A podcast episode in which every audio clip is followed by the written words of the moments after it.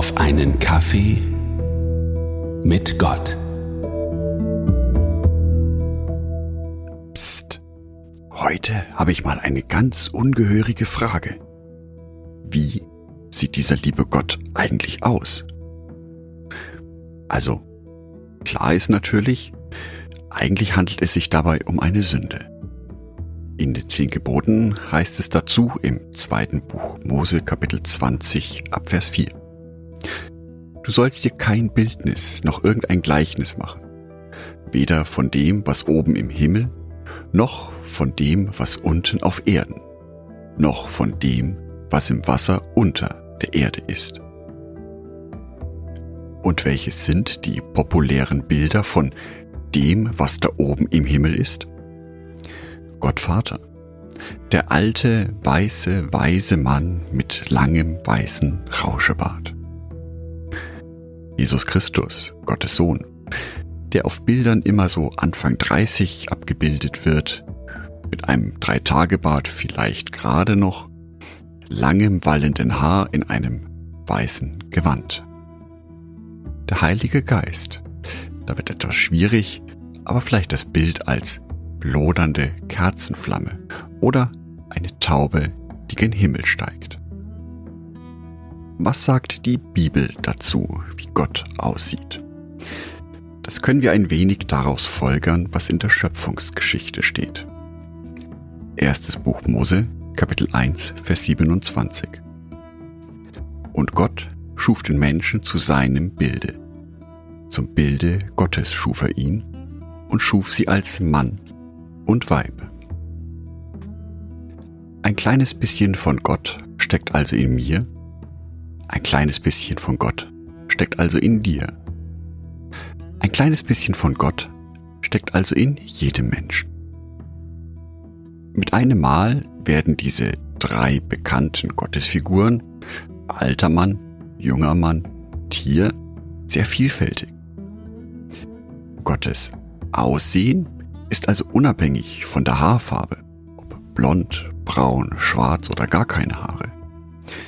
Ist unabhängig vom Geschlecht, männlich, weiblich. Auf die Unterscheidung kommt es nicht an. Unabhängig von der Form der Nase, der Farbe der Augen, der Größe des Körpers. Der Mensch, also jeder Mensch, ist ein Abbild von Gott. Gott zeigt sich in diesem Menschen. Für mich persönlich zeigt sich Gott aber auch in seiner Schöpfung, in der Vielzahl der Tiere, in der wunderbaren Vielfalt der Natur. All dies wurde von ihm geschaffen.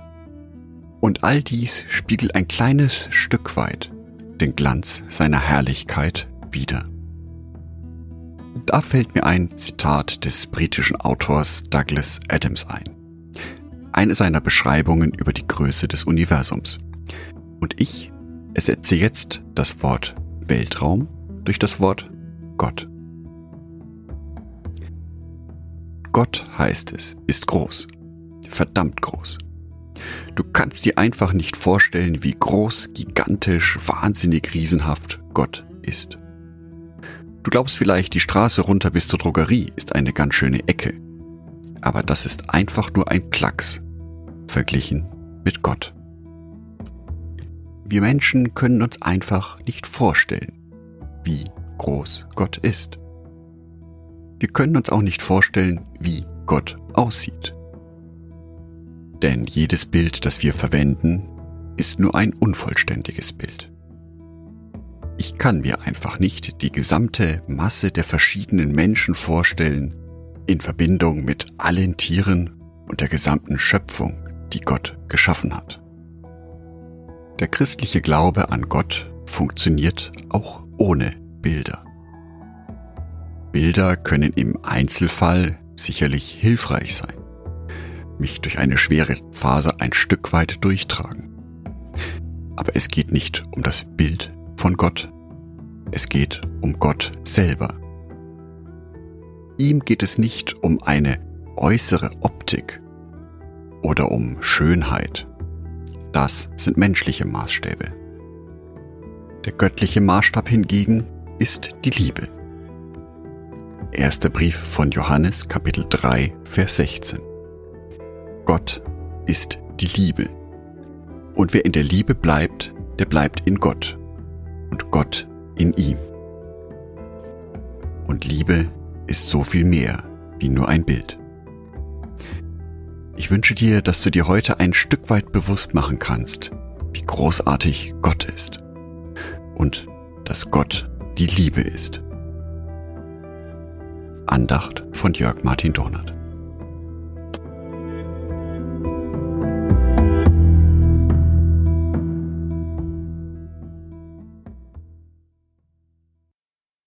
Ein herzliches Dankeschön an alle meine Patreons, die es mir ermöglichen, weiterhin den Podcast auf einen Kaffee mit Gott zu produzieren. Herzlichen Dank an Sonitschka und an Andreas Pfeiffer.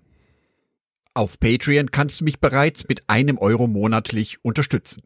Oder du lässt mir ein paar Sterne da. Das sagt dem Algorithmus nämlich, dass dies ein guter Podcast ist und wird so mehr Menschen angezeigt. Vielen Dank schon vorab.